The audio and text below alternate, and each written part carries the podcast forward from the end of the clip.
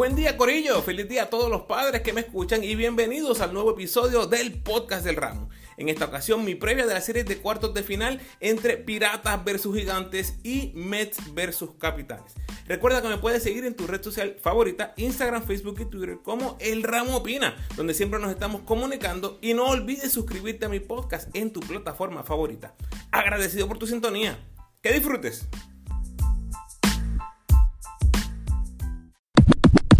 Bueno, ¿qué tenemos aquí? Piratas versus Gigantes. Tenemos a Waters, ex NBA, contra Brandon Knight, ex NBA, Taekwondo versus Yomar, Wayne Selden, ex NBA, contra Wheeler, Scott versus Piñeiro, que Scott es otro ex NBA, y Condit versus Whiteside, otro ex NBA del banco. Vamos a tener a Evander, Cruz, Franklin, Romer y Torres contra Willow, Harris, Emory, Bebo y Basabe. Para muchos, el mejor armador nativo del BCN, que es Waters, contra el mejor armador refuerzo. Aquí tenemos 5 ex NBA por mucho, la cantidad más alta de cualquier serie, y dos dirigentes campeones del BCN en años recientes entre estos equipos que nos deja claro que se jugará a un alto nivel. En los dos enfrentamientos de la regular, Carolina ganó en Quebradillas y Quebradillas ganó en Carolina. Pero como es uso y costumbre en Puerto Rico, lo que sucede en la temporada regular no necesariamente es indicativo de qué sucederá en X o Y serie de postemporada. Por lo regular, los equipos cambian bastante en su confección durante el season. En cuanto a los planteles que llegan a esta serie, veo a Quebradillas muy superior físicamente. Cuando vemos los cuadros regulares, la única ventaja clara para Carolina desde el punto de vista físico es la de Selden contra Wheeler. Pero honestamente no sabemos qué esperar de este refuerzo que viene a debutar en playoffs y ante uno de los mejores equipos de la liga. La expectativa de producción en ambos lados de la cancha debe ser altísima, porque como dije, debe ser un buen defensor para evitar que Wheeler se suelte en esta serie y Carolina va a estar esperando ofensiva de él porque saben lo importante que es para ellos anotar muchos puntos. Tenemos a los dirigentes Carlos González versus Pachi Cruz. Los últimos nueve campeonatos han sido de Nelson Colón, Pachi o Carlos. Así que esta serie garantiza dos cosas. La primera es que uno de estos dos ex campeones se quedará fuera de la semifinal. Y la segunda es que el perdedor de esta serie podría ser el dirigente de Puerto Rico en los Juegos Centroamericanos y del Caribe. Todo depende de cuándo termine esta serie. Les recuerdo que del 1 al 5 de julio es que van a jugar los varones en El Salvador. Y como dato curioso, Pachi y Carlos se enfrentan en cuartos de final por segundo año consecutivo. Recordemos que Pachi estaba al mando de los capitanes de Arecibo. El X Factor. Y aquí me voy a enfocar en Carolina porque para mí, Quebradillas, bueno, y para mucha gente, es por mucho el favorito en esta serie. Por lo tanto, ¿qué es lo que tiene que pasar en Carolina para que se lleven esta serie? Y yo creo que la respuesta está en el triple de los gigantes. Escuchen esto. Carolina tiene récord de 12 y 2 cuando anotan más de 89 puntos. Y 5 y 17 cuando anotan 87 puntos o menos. ¿Qué significa esto? Aquí vamos a tener Tremont Waters, Yomar, Scott, Romer, Franklin, Jesús, el refuerzo nuevo. O sea, prácticamente todos los jugadores de roles importantes que los consideremos tiradores de tres puntos son necesarios para sacar esta serie. Evidentemente el cañón grande es el más importante y ese es Waters. El problema es que Waters llega a los playoffs lanzando 29.6% en triples este season y va a tener defendiéndolo a Brandon Knight, un jugador que le va a dar muchos problemas por la estatura. Todos sabemos que el range de Tremont Waters es dentro de la cancha, tipo Stephen Curry. Una vez ese hombre pasa la línea de mitad de cancha, sabemos que está en range. Pero aún dejando a Brandon Knight atrás, se las tiene que ver con Whiteside en la pintura porque Condit no es amenaza de tres y no va a sacar a Hassan de la pintura. Y sabemos que Whiteside no solo quedó líder en bloqueo, sino que también fue líder en rebote. O sea, este señor ha sido dueño y señor de la pintura en el BCN y Carolina no tiene alguien que paree con él en el uno contra uno. Así que el pareo de Waters con Knight es complicado y el de Condit con Whiteside también. Dan demasiado en físico y, eso que hablo, el físico, eso que no se puede cuantificar, me parece que será la diferencia en esta serie. En el pronóstico me tengo que ir con quebradillas, ¿verdad? Terminaron quintos en eficiencia ofensiva, mientras que Carolina terminó noveno. Y en eficiencia defensiva, Quebradillas terminó segundo detrás de Bayamón, contando con el mejor porcentaje de campo defensivo del torneo. Y con Quebradillas todos sabemos que este equipo ha sufrido muy pocos cambios desde el inicio del torneo. Por lo tanto, los números que vemos de ellos son legítimos.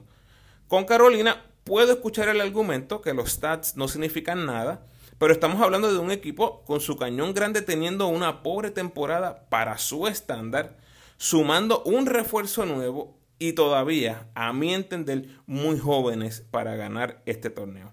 La historia nos dice que los equipos más veteranos mayormente tienen mayor chance de ganar. Esta es una de esas series que la libreta ahora mismo apunta a una barrida. Pero tengo que darle un jueguito de honor a los gigantes. ¿Me sorprendería que esto se fuera a 6 o 7 juegos? Definitivamente que no, pero eso requeriría de una gran serie defensiva de Carolina en Whiteside y en Knight y una gran serie ofensiva de los tiradores gigantes. Simplemente no lo veo pasando ante ese equipazo de los piratas. Dame a quebradillas en 5. La otra serie, Arecibo y Guaynabo. Esa es una rematch de la final del 2021. Que los que se acuerden, Arecibo celebró el campeonato en el Quijote. Vuelvo a esto al final. Arecibo llega con marca de 2 y 6 en los últimos 8 juegos. Y la verdad es que fuera de Arecibo, dudo mucho que alguien tenga a Arecibo ganando esta serie. La marca de 1 y 1 entre ellos en la regular no significa nada porque los equipos son completamente diferentes, especialmente porque los cambios de refuerzo cambian todo el panorama. ¿Quiénes son las figuras? Tienes a Gary Brown jugando a un nivel altísimo, posiblemente la mejor versión que hemos visto de Gary en su carrera en el BCN, lanzando el triple en 40%, el mejor porcentaje de su carrera. Algo que precisamente les mencionaba al inicio del season. Gary es el mariscal de campo y buscará atacar esta defensa de Arecibo por todos los ángulos posibles, teniendo en cuenta que en Arecibo posiblemente se estén encontrando todavía con las piezas nuevas. Veo a Víctor Liz con la tarea de defender a Gary y eso lo podría limitar un poco. Así que muy pendiente ¿verdad? lo que va a pasar con Liz y Gary en esta serie. Obviamente hay que hablar de Cousins, porque es el refuerzo del que más hemos hablado en años. Está en el mejor momento de su tiempo en Puerto Rico, promediando, escuchen esto, 25 puntos, 13 rebotes, 5 asistencias, 34 en eficiencia en los últimos 9 partidos completos que jugó. Eso incluye un partido de 25 puntos, 15 rebotes, 3 robos y 2 bloqueos cuando ganaron en Arecibo. Vimos que Arecibo inmediatamente supo cuál sería su rival, ajustó el personal haciendo un cambio que era obvio iban a tener que hacer eventualmente. Arecibo llega en el peor momento de la temporada y prácticamente se les ha olvidado ganar. Obviamente Liz debe estar en Gary toda la serie, como les mencioné anteriormente, pero es que Guaynabo tiene muchas voces que pueden sumarse a la ofensiva y provocarle muchas noches largas a Arecibo. Page en su mejor temporada en el BCN, Crawford en su mejor season en el BCN, Branch y Han ya están saludables, están de vuelta y Crick haciendo un trabajo fenomenal como segundo refuerzo. En cuanto a Arecibo, Hodge todavía es capaz de ganar partidos en el BCN. Esa es la realidad. Y Paris Bass también pero al parecer Bass no está al 100% y tengo demasiadas preguntas con el resto del elenco.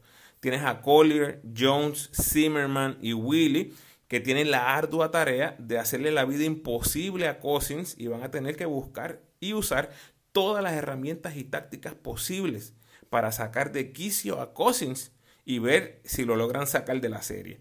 Es la única forma que veo a Arecibo ganando esta serie. En los pareos tienes a Gary y Walter Hodge en mi libreta este empate. Hodge tiene experiencia campeonil que Gary no tiene. Y ambos han sido MVP de la liga. Page y Liz también lo veo empate. La experiencia de Victor Liz y hemos visto que es un two-way player legítimo. Victor Liz en esta liga, Page en su mejor momento. Crawford y Vueltas, le doy la ventaja a Crawford. Eh, ha sido bien consistente este año ofensivamente para Guaynabo, mientras que Huerta se ha convertido en un tirador de rachas a estas alturas de su carrera. Crick y Bass lo veo más o menos empate. Y Jones y Cousins, ahí ventaja obviamente para los Mets de Guaynabo. Del banco tienes a Jonathan Hahn, Miranda, Branch y Balkman contra Denis Clemente, Jonathan Rodríguez, Willy y Collier. Tengo que darle la ventaja también a Guaynabo. Ahí tienes también a Balkman, que ha tenido un resurgir fenomenal para los Mets. En cuanto a los coaches, tienes a Cardona, que todavía no encuentra la fórmula ganadora y tiene que hacerlo sobre la marcha.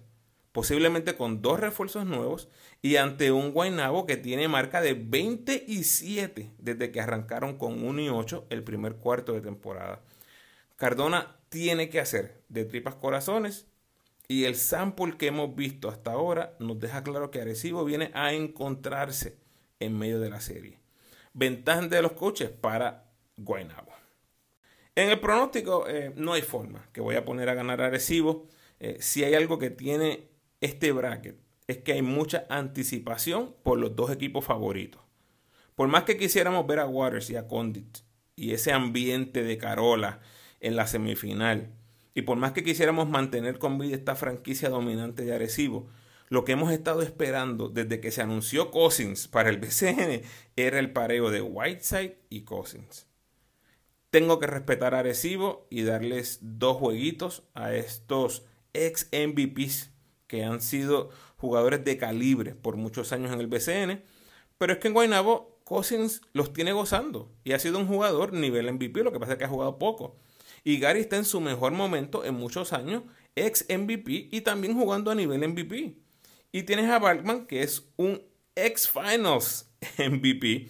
Por fin está aportando a la causa en minutos reducidos, algo que hace mucho sentido a estas alturas de la carrera de Balkman.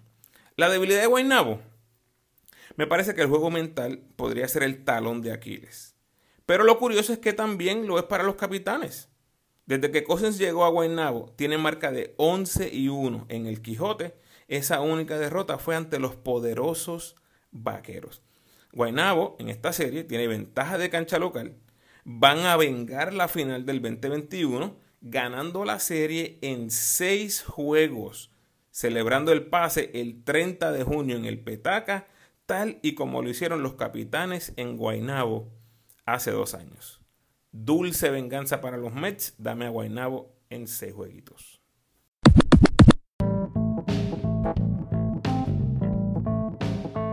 Gracias por sintonizar, Corillo. Por favor, ayúdame compartiendo este episodio en tus redes sociales y con todos los fanáticos piratas, gigantes, Mets y capitanes que conozcas. Si quieres seguir disfrutando de mi contenido, te invito a escuchar mis episodios más recientes. En los episodios 175, 180, 184 y 187 están los primeros cuatro capítulos de la serie Camino al Mundial 2023 junto a los chicos de Desde las Gradas Puerto Rico. Y en el 185 está el último repaso de los boricos por el mundo que fue el del mes de mayo. Te recuerdo cómo me puedes ayudar para que el podcast siga creciendo. Por favor, denme la mano con el rating y el review del podcast en la plataforma donde escuches.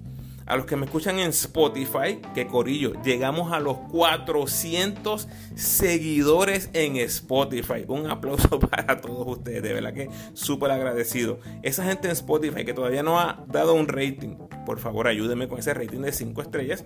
Y a los que me escuchan en Apple, tienes la oportunidad de rankear mi podcast y dejarme un review.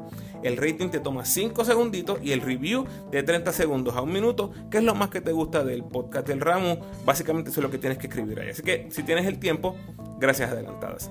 Puedes apoyar al ramo convirtiéndote en patrocinador del podcast y lo puedes hacer a través de Spotify for Podcasters con 10, 5 o 1 dólar al mes. Como siempre, te invito a que te suscribas al podcast, déjame tu mejor review por favor y sígueme en tu red social favorita, Facebook, Instagram o Twitter. De nuevo, agradecido por tu sintonía.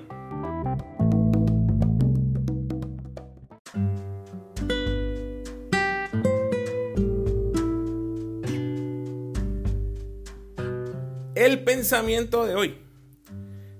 El padre de una niña es el primer hombre de su vida y probablemente el de más influencia.